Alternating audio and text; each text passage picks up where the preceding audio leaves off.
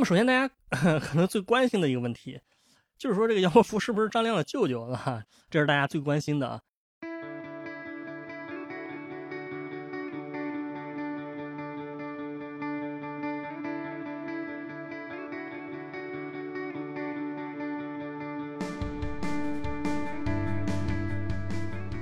其实你可以仔细想想这个麻辣烫这三个字啊，就是大家有没有觉得它有一个特别奇怪的地方？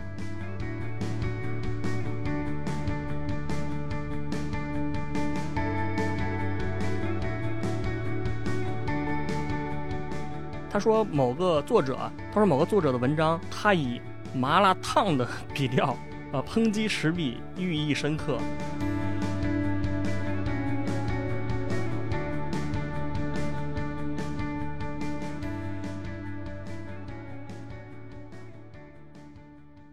这个听众朋友们，大家好，欢迎收听今天的迷音电波节目啊，我是大家的老朋友范米阳。今天呢，我们来聊一个话题，是有关于麻辣烫的啊，就咱们之前老是聊这个食品的羊肉串啊、黄焖鸡是吧？河南拉面。那今天聊的是这个麻辣烫啊。那这期节目呢，我首先想以一个问题作为开始，就是麻辣烫，大家认为它到底是哪里的？那么这个我个人来说呢，我接触麻辣烫其实是上大学之后。作为一个北方人，我的理解呢，我觉得一直觉得麻辣烫是东北的。这个原因很明显啊，因为最大的两个品牌不就是杨国福和张亮，对吧？他俩都是东北的。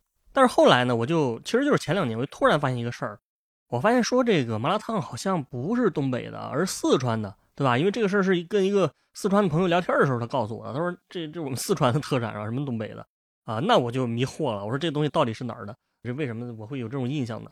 而且我发现这个问题也不光是我好奇啊，就是你百度一下，你搜这个麻辣烫，你会发现它下面有那个连锁的那个词条嘛，它有一个就是啊，麻辣烫到底是四川的还是东北的？然后网上包括知乎上什么的啊，也都有很多类似的讨论吧。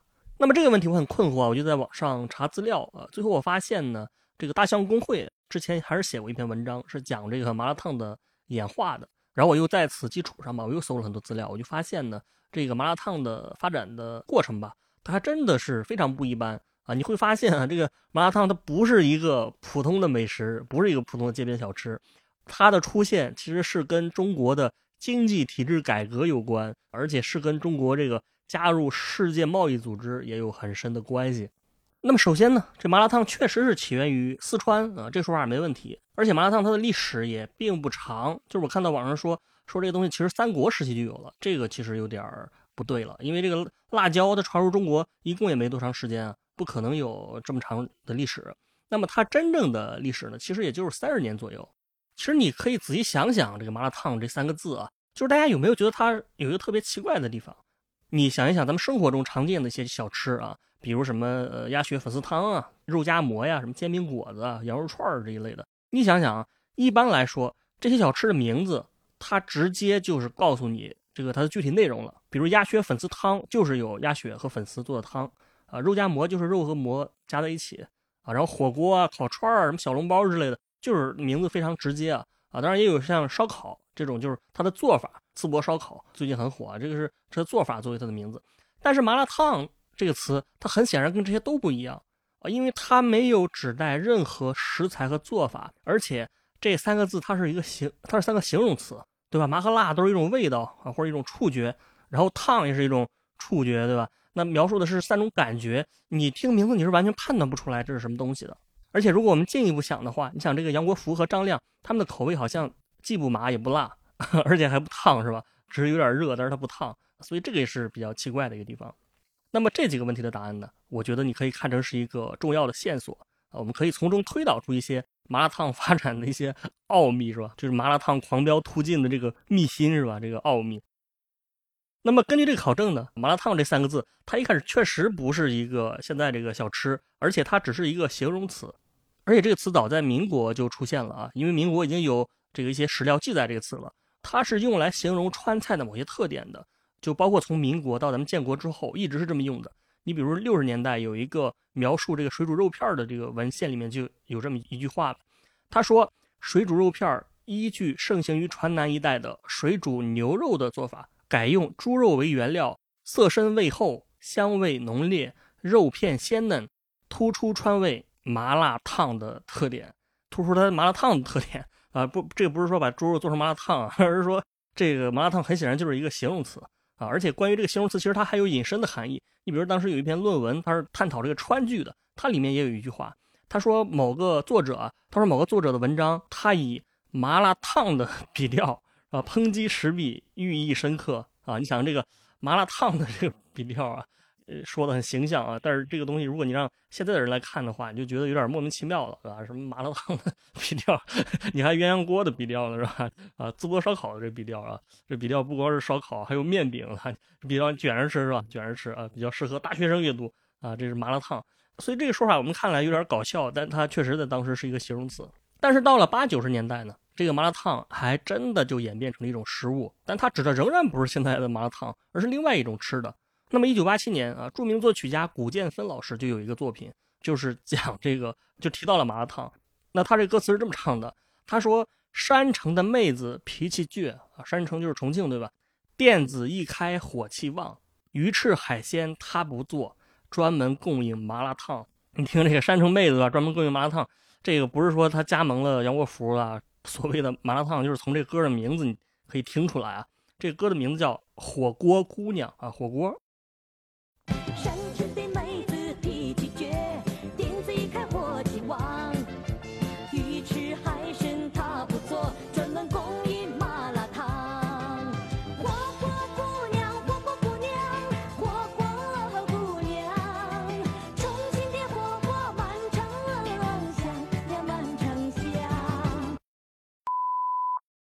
所以这个就很容易理解了。那当时他指的是火锅，而且你仔细想一想，这个形容词是用的很顺呀，因为你火锅不就是字面意义上的这个 又麻又辣又烫嘛，对吧？特别烫，一不小心还能烫着，对吧？但是它为什么后来又演变成了现在的这种东西呢？这个其实呃还是因为火锅本身的发展，因为麻辣烫，当然也包括我们所熟知的什么冒菜、什么串串啊，这个串串香，对吧？之类的，它一开始都是火锅的廉价替代品。我不知道大家的感受啊，就是我现在的吃火锅的感受，我就觉得火锅是一个还挺贵的啊。你比如火海底捞就挺贵嘛，这其实不光是现在的情况，就是在八九十年代的时候，火锅也很贵。对于当时的普通人来说啊，就是吃一顿火锅，你可能半个月的工资就没了，对吧？这个就是没有什么钱是火锅解决不了，对吧？如果有，那就吃两顿，吃吃两顿你的钱都都都解决了啊。这个火锅很贵。所以在这种情况之下呢，这个八十年代末的时候，四川就开始出现了这个所谓的麻辣烫啊。其实它就是一个低配版的火锅，也就是它无论是食材的这个这个价格啊，还是这个分量都比较少，而且呢，它也是在小吃车上把你很多东西就是像涮火锅一样，对吧？给你涮好，你直接吃就行了。有些麻辣烫其实它也是有签子的，就是在签子上串起来，按照这个签子来计价。咱们现在一说，好像就感觉确实像串串香了，对吧？像冷锅串串。它确实也就是这样，因为所谓的串串啊、冒菜啊、什么钵钵鸡之类的，它都是从这个廉价火锅的基础上发展起来的啊，它都是一种变体。所以到了九十年代中期的时候呢，这个四川各地的这这这个小吃车上或者街边这个路边摊吧，都非常流行这个麻辣烫。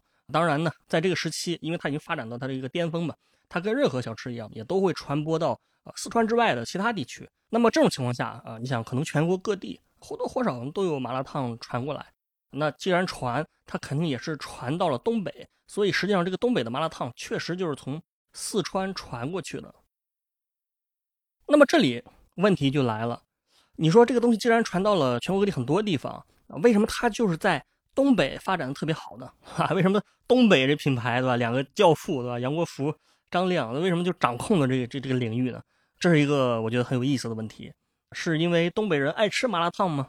是因为这个东北物产丰富，说适合做麻辣烫吗？其实这个原因大家可以想一想。那么这个问题它的答案其实是跟一个宏大的历史命题有关。那么这个历史命题就是一个事儿，就是中国九十年代的经济体制改革，或者说是叫国企改制。那么我们现在都很熟悉这个国企，就国有企业这个词啊。一般来说，进这个国有企业比较稳定。啊，然后这个国企呢，大概又分为什么央企对吧？地方国企啊，这个央企就是中央直属的国企，然后地方国企就是地方所有的国企，这是一些基本概念。但是大家可能不知道的一点是，就是这个国有企业这个词，它其实是一个非常新的词。就这个词，它的年龄可能比我们很多那个听众都还要小，因为这个词它是九三年才出现的。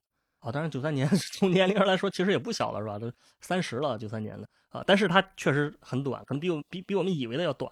所以在这个九三年之前呢，是没有国有企业这个词呢。那么当时它其实是另外一个词汇，叫做国营企业。那国营这个词大家应该也不陌生吧？啊，我记得我小时候家旁边就有一个什么国营照相馆，是吧？国营和国有，你别看只差一个字，但是它的意思是完全不一样的。所谓的国营就是国家经营啊，就国家直接来经营。但是后来改的这个国有，你仔细想一想，他说的是企业的属性是国家所有，但其实它也包含了，就是它隐含了一个含义，就是说这个东西国家不直接经营，它的所有权和经营权是分开的。啊，你别看就是这么小一区别啊，但是这个改革其实体现了中国的一段艰辛的历史吧，艰辛的往事。首先我说一说这个国营企业啊，就是九三年之前的这个，就这个大家可能都多少了解，但又未必那么了解。当然，它这个东西的出现是由新中国成立的时候的这个政治体制所决定的。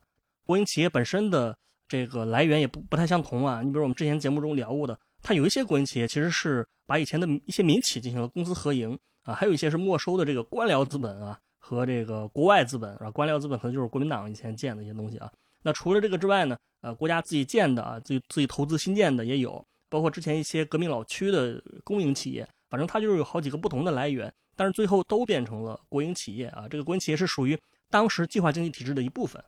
那么如果总结国营企业的这个三个特点的话，我觉得基本上可以用三个词来概括啊，一个就是统一管理啊，一个就是统一财经，另外一个就是党委领导。啊，这个统一管理、统一财经，这个好理解。那他意思就是说，这企业必须由中央统一来领导和筹划，然后他在资金方面也是由中央的这个相关部门来调整和控制啊，以及当然它的收益、利润也是收归国有。那么就是说，在这个体系里面吧，这中央的相关部门其实就是一个 CPU，对吧？我觉得它是很像这个 CPU 这个概念啊。然后其他的部门是负责执行这个中央大脑的这个操作。啊，那么这些计划呢，当然也是包括了企业经营的各个方面啊。这所谓计划经济嘛，就是从这个原材料的筹备啊、供应啊，到成本和质量的控制啊，到什么企业财务的统筹啊，以及产品的最终销售啊，就是几乎包括了一个企业所能涉及的所有经营活动，它都是由计划中央来计划控制的。其实当时是有类似的很多一系列的这种计划经济部门，什么重工业。轻工业部啊，什么第一机械工业部、第二机械工业部，对吧？什么染料工业部、纺织工业部、什么地方轻工业部啊，反正就是很多这种职能部门。那它还有一个特点，就是这国营企业它是党委领导的，它的领导层不是现在我们理解的什么董事长，对吧？呃，CEO 啊，总经理怎么？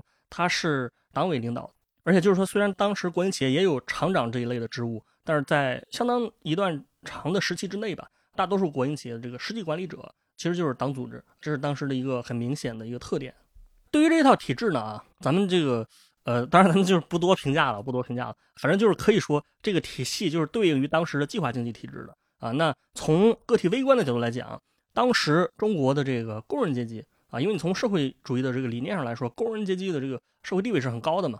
那么以前的工人，对吧，就是在主要是在这国营企业里面工作，不光是工作，就是实际上他这个体系呢是负责了一个。职工吧，职职工生活的方方面面，啊，你比如他们一般这个厂子里建的都有食堂，对吧？有医院啊，甚至能分住房啊，甚至还能帮你找对象啊。你啊，你想想那个《你好，李焕英》那个电影里面有有这个描述，包括你如果想买东西啊、吃穿用的呀，厂子里其实会发很多，呃，你可能也能在这些国营的商店里面购买或者凭票领取什么的啊。如果你孩子想上学，一般也都有自己的什么厂办幼儿园啊、厂办学校啊，初中小学啊，以及各种。生活娱乐活动，对吧？看电影什么的啊，就可以说囊括到你生活的这个衣食住行方方面面啊。从摇篮到坟墓，整个生老病死，国营企业都能给你提供这个保障。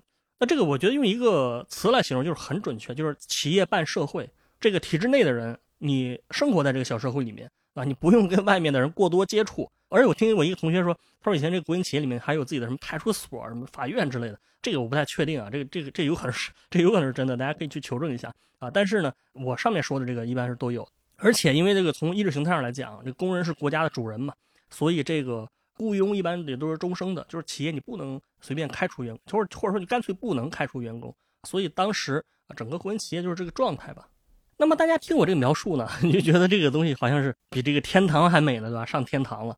但是实际上呢？这个东西虽然从企这个职工的权益保障来讲，我觉得可能确实有呃值得学习之处，但实际上呢，这个体系也有很大的一个弊端。其实这个你想想也你就知道了啊，就是你想啊，在企业收益不高的情况下，你负担员工这么多的东西啊，这个东西它其实里面很多是难以为继的。而且整体来说，当时在这种情况下，大家的生活水平可能也算不上多高。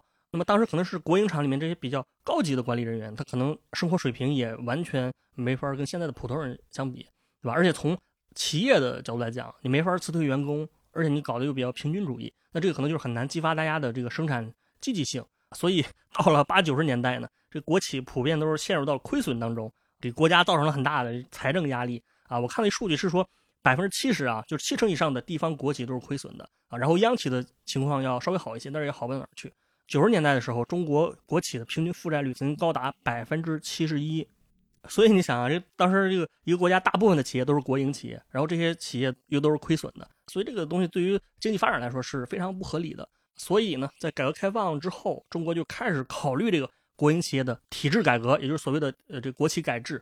这改革从八十年代开始，呃，一直持续到了二零零几年，经历了二十多年的时间。它整个过程也很复杂，也很曲折。八十年代下半段呢，大家都开始搞这个承包制啊。这个承包制，咱们前两期讲娃哈哈的时候聊过，就是说娃哈哈的成立其实不就是因为这个政策嘛？因为这个宗庆后当时他承包了这个杭州上城区的。呃，一个校办工厂的经销部，对吧？最后搞成功了。那么这个所谓的承包制，其实也就是相当于他把这个实际运营企业的人，不再是这些政府部门，而是被企业本身给承包了啊，或者被某些人给承包了。那这种情况下呢，啊，你这个企业所有权还是国家的，但是具体经营的企业的人就变成承包者了。那么这个思路的本质也是，就是说把所有权、经营权分开。但实际最终呢，啊，这个政策的效果也是没有达到预期。啊，因为这个 说白了就是这个承包制，它当然有个特点，就是包赢不包亏。就是说，你如果你承包赚了钱，那你自己有很大的奖励；但如果你经营的不好，企业亏损了，你也不用负什么责任啊。然后企业也不会破产，因为当时好像还没有破产制度，是吧？所以你想，这个对于这些人来说，就是天天底下就没有这么好的好事儿了。所以就是很多承包人，他们可能就是想赶紧赚一笔啊，这不什么来钱快怎么做的吧？这亏了也没事儿。所以导致很多企业其实它发展并不好。而且另外，我觉得更重要的原因就是。它以前的一些弊病也并没有得到根治，就是企业之前的那种惯性还是很大，很多时候还是政府在主导啊。你像是娃哈哈做的这么成功的，其实算是应该算是少数啊。而且呢，这个也是因为娃哈哈它本来就是从一个从零到一的这个呃小企业，对吧？相当于创业，相当于内部在当时合法的框架下内部创业了，对吧？它并不是那种积弊已久的大企业。然后呢，时间就到了九十年代，这个再不改革，就是再不加快改革的步伐，就已经不太行了啊。因为这时候财政收入之类的肯定已经。呃，受到很大影响了，而且你经济发展也提不上去嘛。而且当时，呃，中国还想加入这个世界贸易组织，所以在这种情况下呢，国企的改革才开始做的比较深入。那么也正是九十年代的这波改革造成一个结果啊，造成一个蝴蝶效应吧，就是现在你能看到麻辣烫，能看到张亮，看到杨国福。那么一九九二年的时候啊，这个十四大提出了一个我们现在看起来算是，呃，应该是就是不能说开天辟地啊。因为开天辟地”这个词好像是呃一个专门用法，对吧？但确实是大刀阔斧的一个改革吧。他当时首次提出了改革目标是建立社会主义市场经济体制，然后他第二年又通过了一个文件，叫做《关于建立社会主义市场经济体制若干问题的决定》。我相信啊，这个会议以及这个文件，大家是无论你考研也好，或者是你是考大学也好，应该都听过啊。可能很多人不理解这个这个东西的意义在哪儿。那么其实这个文件它的意义非常重大啊，因为它肯定了这个市场经济体制啊。那另外，它也提出一个目标，叫建立现代企业制度。现代企业制度，官方层面上还是比较认同这个呃这这这个概念吧。其实你仔细听一下这个词，它是比较有技巧性的。大家现在就是整天生活在现代企业制度当中，而且你想一下，这个所谓的现代，你很难说这个制度很新啊，因为它出现的时间是很早的，好几百年的历史了啊。你比如最早的股份制公司，可能十六世纪末就出现了。包括这个什么荷兰东印度公司，它一六零几年就有了啊！你当时中国还是明朝呢啊，这个东西算不上现代，我觉得。但是呢，他这个说法，我觉得其实规避了一些不必要的争论吧。然后当时这个提出的十六个字的口号啊，叫做产权明晰、权责明确、政企分开、管理科学。具体层面来讲呢，就是。公司制、股份制啊，然后在公司里面设立股东会、董事会、监事会，对吧？经理层啊，然后企业自主经营、自负盈亏也可以破产，公司也能融资，也能上市啊。你想当时就是咱们成立了两个交易所嘛，一个是上海证券交易所，一个是深圳证券交易所。所以说大家老说什么炒股啊、买股票之类的，其实也就是从这个时代开始的。并且我刚才说这个国营企业和国有企业的这个转变，这个名称的转变也是从这个时代开始的。因为这当时就是官方出了一个文件，说我们现在不叫国营企业了，我们叫国有企业了，国家不参与经营了。总之，我觉得这个东西不用过多解释啊，因为这个大家很熟悉啊，大家就生活在这种环境当中，哈哈，我们本来就生活在历史当中啊，就就不要超脱出历史角度去看什么东西。我发现有的人就是很那个什么，就是好像自己在一个非常超脱的角度，在站在上帝的视角看很多事情，仿佛他自己不存在于历史当中。所以说，我们现在比较熟悉的一些公司，其实也是那个时候来的。你比如大家最熟悉的这个，呃，一个公司就是万科嘛，啊，万科地产。这个万科，它其实在早期就是在这一波潮流当中进行了股份制的改造。也就是说，万科很早之前应该是深圳的一个国企，对吧？当然，它走的比较早，对吧？它在八七年的时候就出了一个文件，对吧？叫做《深圳经济特区国营企业股份化试点暂行规定》。万科就是当时的试点。那九十年代呢？呃，包括什么一汽集团啊，对吧？什么武汉钢铁集团。他们都是很典型的国营工厂，也都是在这个时候转变成了这个这个股份制的一个集团公司。当然呢，除了这个国企之外，实际上这个年代这个民营企业的政策也一直在改革。你比如说，一九九七年的时候，他就是正式确定了一个说法嘛，叫做以公有制为主体，多种所有制共同发展。所谓的多种所有制，当然就包括了这个民营企业的发展。那当然，这个时期还有另外一个具有里程碑意义的事儿，就是中国要加入呃 WTO 啊，就是世界贸易组织。那中国的入世谈判是什么时间呢？这个大家可能不了解，其实也就是在一九九五年到二零零一年之间。二零零一年，中国正式加入了 WTO。实际上，加入 WTO 对中国国企的这个改革来说啊，以及整个经济体制改革来说，也是起到了推动作用吧。当时这个朱总理他就说嘛，只有引入了 WTO 的这种竞争机制，才能更好的促进我们自己的国有企业发展，促进我们的国民经济更加健康的向前发展。包括当时《人民日报》也发文说，对吧？他说入世使得开放的目标实现变得更加紧迫，在优胜劣汰的竞争机制下，国内企业要么奋起直追，要么黯然出局，而暂时的阵痛换来的将是整个经济效率和质量的提升。所以呢，为了符合加入这个 WTO 的条件，我们做出了很多改革，当然也做出了很多承诺，这些都是写在正式的文件当中的啊。反正经过这一系列改革呢，我们所处的这个现代的企业制度就建立起来了。那么说到这里呢，大家可能会说了啊，说你说的什么呀？这个你一是没讲到麻辣烫啊，再一个就是这个国企改革好像是好事儿啊，这听起来没什么毛病啊。如果不是这些措施，中国后来经济也不可能高速发展，我们现在也不可能是这个 GDP 是排名世界第二的。我想说的是，就是这个国企的改革涉及到了一个词，是两两个字，就是下岗。这个下岗呢，既是时代的洪流。也涉及到了很多微观个体一生的命运，而且也涉及到了麻辣烫的发展哈。那么这个我们还是要从当时改革的一个具体的词来说吧。有个词叫“三年脱困”，顾名思义，这个“三年脱困”就是以一种雷厉风行的手段啊，让全中国亏损的国企在三年之内脱离困难啊。这三年也是从这个九七九八那时候开始的。具体措施总结起来也是两点，一个是对于比较就是关键领域的大型国企，当时一政策就是要把他们救活过来。这些措施吧，包括什么增加资产啊、减少债务啊、调整行业结构啊、债转股啊，还有什么企业兼并，以及最终下岗分流，对吧？因为企业不赚钱，已经养活不起这么多工人了，所以只能下岗。那么第二点就是对于一些非关键领域的或者地方的国企，或者是中小型的国企，一个方法就是我们没时间再救他们了，应该直接转成民营企业。这也是一个非常快速、一个非常彻底的改革。这个在九八年当年，中国就有百分之八十的地方国企都转成了这个非国企，也就是民营企业。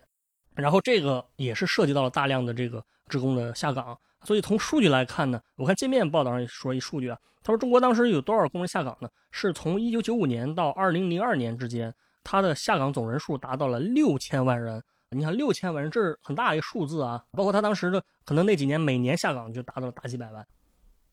我不知道大家对于“下岗”这个词有什么看法？那就我看来，其实“下岗”这词经常跟东北联系在一起，啊，你有没有想过这是为什么？因为说白了，就是中国，因为说白了，就整个中国有很多国企啊，全国都有啊。那为什么大家总感觉这个事情带有一定的地域性呢？啊，你比如我们就是非常知名的一个梗，就是黄宏，对吧？他在小品演员黄宏，他在一九九九年的时候，他不是在小品上说了一句话，他说。而且春晚啊，他说咱们工人要为国家想，我不下岗谁下岗？十八岁毕业，我就到了自行车厂，我这先入团后入党，我上过三次光荣榜，厂长特别器重我，眼瞅要提副组长，领导一直跟我谈话，说单位减员要并厂，当时我就表了态，但工人要替国家想，我不下岗谁下岗？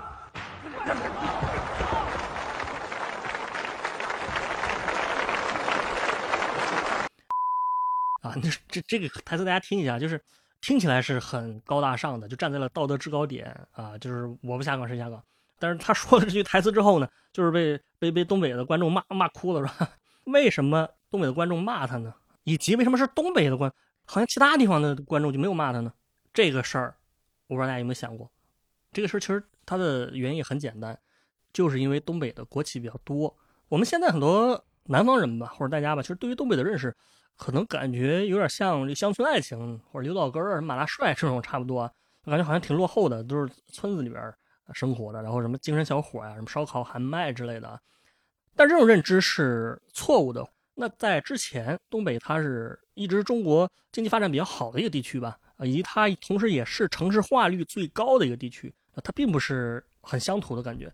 你想计划经济的年代，它被称为是。共和国的长子嘛，之所以能这么叫，很大原因就是因为它的工业这个水平很发达。当然，这个也是跟历史有关的啊。你比如这个东北在二十年代是吧，奉系军阀这个年代，它已经是东亚这个最富庶的一个地区了啊。当时东北拥有各种什么军工厂啊、什么炼钢厂、造船厂，已经形成这个就是比较完备的工业体系了啊。你想，当时哈尔滨被称为这个东方小巴黎嘛，这个东方小巴黎好像挺多的啊，上海好像也是是吧？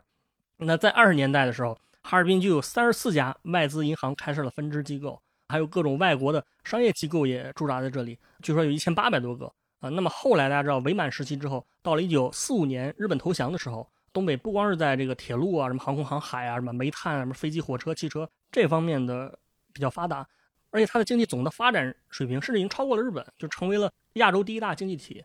那么这个时候呢，东三省的，你比如说它公路总里程已经达到了六万公里，实际上当时国内的。其他地区加起来是两万公里，包括铁路里程也是比国内其他地区加起来还长。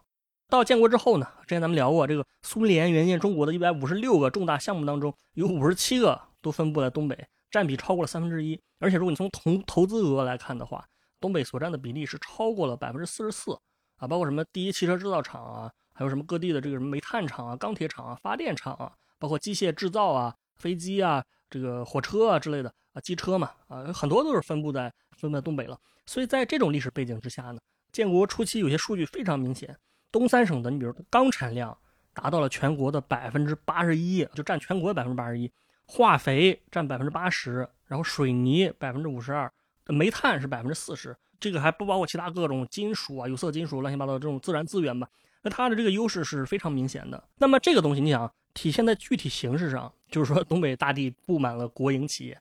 而且就是那种大型的重工业的企业居多，这种情况，它在九十年代国企改制的时候，它受到的影响也必然是最大的，可以说是我觉得是一种抽抽筋扒皮似的一种影响，是吧？就是这种感觉。所以呢，这个对于这个东北下岗的群体来说，对东北的影响是最大的。这里我用界面新闻里面的一篇报道来来描述一下当时一个状况吧，我觉得他说的非常形象。他说，这下岗工人离开原单位之后，有人高声远走。有人疲于奔波，有人潦倒惨淡，郁郁平生。当年下岗工人的年龄大多是四五十岁，随着他们的老去，那段过往似乎快要成为改革中的历史阵痛，而疼痛已成为一代人甚至是两代人生命的底色。无论走了多远，人的影子永远落在厂房的废墟上。啊，这是一段比较有电影感的一个描述啊。那么你想啊，对这些下岗工人来说啊，他们的他们的命运也确实发生了一个。非常重大的转折。你想，他们很多人本来可能就是在厂子里面，对吧？就是相当于国家养起来，而且是呃这个备受尊重的，可能什么职工啊、技术工人啊，包括管理层啊。那么突然就有一天，你工作就直接就没了，而且可能是你们全家工作都没了，是吧？而且当时这个下岗还不能简单等同于现在的失业。这个你现在失业，你可以再找工作，但是当时呢，全国的国企都在裁员，你重新找工作也很困难啊。而且你对于一个四五十岁的人来说，他是上有老下有小，家庭压力也是很大的。这个时候，你如果呃失去了收入来源，你这境遇落差是非常大的。你仔细想想这事儿啊，你孩子也没钱读书了，对吧？你的生活也负担不起了，生了病可能也看不起了。这个事儿对当时整个社会来讲吧，应该是，呃，应该说是造成很大的震动。啊。大家看过这个《钢的琴》这个电影吗？它里面不就是这个情节吗？啊，他说本来这些人都是钢铁厂的工人，但是下岗之后就基本上都是沦落街头了啊。这有的开始这个吹拉弹唱，什么红白喜事上赚点钱啊，还有什么倒卖钢材的、卖猪肉的都有，这个很有代表性啊。而且除了这个下岗本身带来的冲击，当时这个国企改制过程中也发生了一些不太好的现象啊，让这些职工吧，就是他们的利益受到了进一步的损害。你比如我们都知道一个案例，就是著名歌手曲婉婷，大家知道，就是他唱《我的歌声里》，对吧？有几年挺火的。那么他母亲就是张明杰，就涉及到了一个这一类的案件当中吧。因为张明杰当时是担任哈尔滨道里区的副区长啊，他当时负责这个国企改制，因为手握权力，他就应该是做了一系列的。呃，骚操作吧，就被牵扯进了这个案件当中啊。当然，这个案件本身是很复杂的啊，我并没有花太多精力去研究啊。我不保证我说的是是百分之百准确的啊。但是我看基本上就是说，是一个很典型的案件，就是他当时是负责处理这个国有资产的，对吧？然后把一个国有企业的什么牧场啊，还是什么地皮似的之类的，就是贱卖给自己的可能跟他认识的一些熟人了，然后在中间吃了很多回扣。你比如说这个东西可能本来能卖一亿块钱，但是我。呃，我五千万卖给你啊，条件是你分给我两千万，大概就这么一回事儿。另外呢，可能还说他是好像有侵占了呃许多下岗职工的安置费，就涉及到了五百多个家庭。总之呢，关于下岗造成的影响啊，这方面有很多研究啊。我今天说的这些基本上都是基于公开的新闻报道和公开的文件啊，咱们这个内容是呃很正常的啊。而且很多这个听众朋友们应该也会有自己的个人体会和经历啊，包括可能就是东北的朋友或者你老工业区的一些一些朋友啊，大家对于这个下岗。这个历史事件吧，可能都有自己的切身体会。当然，包括今天很多大家对于东北人的这种标签也好，对吧，或者说偏见也好啊，那也跟这些时代是跟这些时代变化是有不可分割的关系的啊。这个咱们不多聊了啊。那我们还是回到麻辣烫这个事儿。那么我相信我说到这里啊，我觉得大家应该已经能猜出来了。尤其是咱们听过这个黄焖鸡米饭那一期的话，黄焖鸡米饭山东公务员那期的话，应该能听出来，麻辣烫在东北的流行其实就是跟这波下岗潮流有关。啊，因为它在四川最火的时候不是九五年左右吗？传到东北的时间也就是九七九八左右啊，也就是下岗风潮最猛烈的这一年啊。那当时呢，东北很多这个下岗工人他们没有工作了，他们很多人会选择了这种这个街头小吃来谋生嘛。然后麻辣烫当时正是风头正盛啊，正新传过来的啊，那很自然而然就成他们的一个选择。这个二零零一年的时候，清华大学做过一篇研究，他说有百分之五十点二的受访的这个下岗职工，他们会把这种这一类的餐饮吧。当做自己的未来的就业意向，你想百分之五十，这是占了一半的这个这个比例啊。所以在这个历史窗口之下吧，那个麻辣烫正好传到了东北，也是很自然而然成他们一个选择啊。当然，就麻辣烫本身它的特点来讲，也确实很适合新手来做啊。它就是一个大锅里煮各种材料嘛，这这个东西，这说白了跟那个东北乱炖好像也有点像啊，什么铁锅炖之类的。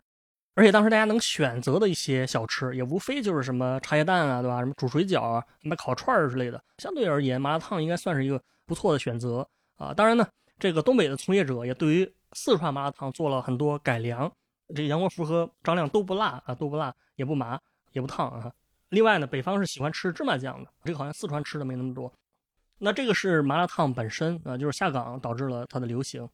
杨国福和张亮其实也正是在这一波。风潮当中发展起来的品牌，当然呢，他们两个其实都不是下岗的职工啊，他们只是无数的麻辣烫行业的从业人员当中的一个啊。但是最终呢，他们就是发展起来了，这个是很多方面的影响。那么下面呢，我想最后来简单的再聊一聊杨国福和张亮。那么首先大家 可能最关心的一个问题，就是说这个杨国福是不是张亮的舅舅啊？这是大家最关心的啊。那这个问题的答案呢，不是啊，答案就是不是。他们两个确实有亲戚，但不是这个舅舅和外甥的关系。他们这个亲戚关系呢，反正我看半天我也没搞明白啊。就是我给大家读一下吧。他说这个杨国福是张亮他姑家的表姐夫，这个这个我是实在清楚是什么意思。什么姑家的表姐夫是什么意思？当然他们两个人其实是平辈儿啊，就是平辈，虽然年龄差了十多岁吧，是吧？然后到了一九九零年的时候啊，他二十岁了。那么这一年呢，他去了大城市。不是铁岭了，大城市哈尔滨投奔他，投奔他他姑姑啊。当然，他姑姑也是在夜市上摆摊啊，就是摆这个羊肉串、烤火腿之类的。杨国福这个人做这个从二十岁做到三十岁，然后三十岁就是正好是二零零零年的时候呢，麻辣烫也正好是在东北流行最广泛的时候，那他就加入了这个行业，他做的不错嘛。到了二零零三年的时候，他正式成立了杨记麻辣烫，然后又过了两年，就是说他邀请他亲戚朋友加入。当时一共有了二十多家门店最后呢就走上了这个连锁经营之路，是吧？听起来挺顺的。他们所在那个县城就是哈尔滨的宾县，这个现在被称为是麻辣烫界的耶路撒冷。耶路撒冷为什么呢？因为在杨国福的影响下，那这儿产生了很多麻辣烫的连锁品牌。那么现在来说呢，呃，杨国福和张亮的门店数量吧，其实都在五千八百家左右，而且是张亮还稍多一些，就是他成立的晚，但是他稍多一些。那么这个数量级呢，跟星巴克差不多，因为星巴克现在中国也是六千家左右。那么另外，我觉得还有一个值得说的一点，就是从商业上来讲，这两个品牌看着是差不多的，但是你想，为什么张亮似乎成立的呃晚一些，但是反而他们的门店数量增长的比较快呢？其实跟他们的业务模式有关，就是杨国福是一种重资产的模式，他会投很多钱在整个产业链上。你比如他会给自己的加盟商供应原料之类的，然后投资建各种工厂啊，这个其实跟海底捞或者是蜜雪冰城有点像。但是张亮呢，它是一种相对轻资产的模式，它这个更像是一个品牌管理公司，它没有投太多钱在这个原料的这个工厂的建设上面，所以他自己找的就是外部供应商嘛。那么这样可能就是有利于快速扩张，这是他们的商业模式的一个区别。那么从我个人来讲，其实我今天叭叭了半天啊，我我我就必须得承认，我并没有我并没有特别喜欢吃麻辣烫，我吃的好像没那么多。但是在我吃的有限的不多的几次，好像都是从张亮这这里吃的啊。因为我是学设计的，我觉得这张亮的这个品牌形象 是做的好像是好一些，对吧？不像杨国福是有一种土土的感觉。而且他们两个口味我没觉得有什么区别，就差不多的嘛。啊，当然你不能说它难吃，我觉得也挺好吃的。但是这不妨碍咱们这个出一期好节目啊。希望从麻辣烫这个小吃本身的一个发展吧，能看到一些时代发展的东西。其实我觉得很多时候咱们能关注到一些群体吧，或者一些我我不知道应不应该叫弱势群体或者个体的命运，我觉得这个也是很重要的。很多人说这个香港工人其实就是就是说好吃懒做了。如果你是马云的话，如果你是谁的话，那你不是成百万富翁、亿万富翁了吗？啊，你你至于卖卖小吃吗？但是你想，六千万人也不可能都成为马云吧？说。那有的人就是不想创业，人就是想正常生活，就是想安安稳稳的组建一个家庭。那这个理想很奢侈嘛？为什么一定要所有人都去变成马云，都去变成许家印，变成王健林呢？这个是没有必要的呀。我们应该以一种比较文人为关怀的角度来看待这些事情啊，或者我们起码不要忽略这些事情。那另外一个方面，我想说的是，咱们讲那个。呃，那个黄焖鸡米饭和山东公务员那个啊，我当时说了，我说如果一个地方大家都在考公务员，都想进国企，都想找这种轻松稳定的工作，那么它的经济发展还会有活力吗？答案肯定是否定的。大家今天都在追求所谓的进体制这种，当然从还是说从个体的选择之下，这个选择是很明智的，我认为。尤其是山东人我更更更理解这个选择了啊。但其实还是说从整体的命运来讲。那如果大家又回到那种以前大家都进国营企业的那种时代啊，那我们整体的经济发展还会有活力吗？还能发展这么快吗？这个当然是呃是一个大家需要思考的问题啊。那我从我个人来讲，我还是说，我觉得每个人的力量是很小的，但是无论你做什么，你也都会对历史产生影响啊。每个人都有历史责任，没有人是呃以上帝视角在脱开这些之外来看待历史，所有人都是历史的一部分。你永远没法超脱开，你自己就是有你自己的位置的，也是有你自己的结局的。好吧，这个是我个人的一些感想啊。那这个就是我们今天的民音电波节目，感谢大家收听，我们下期再见。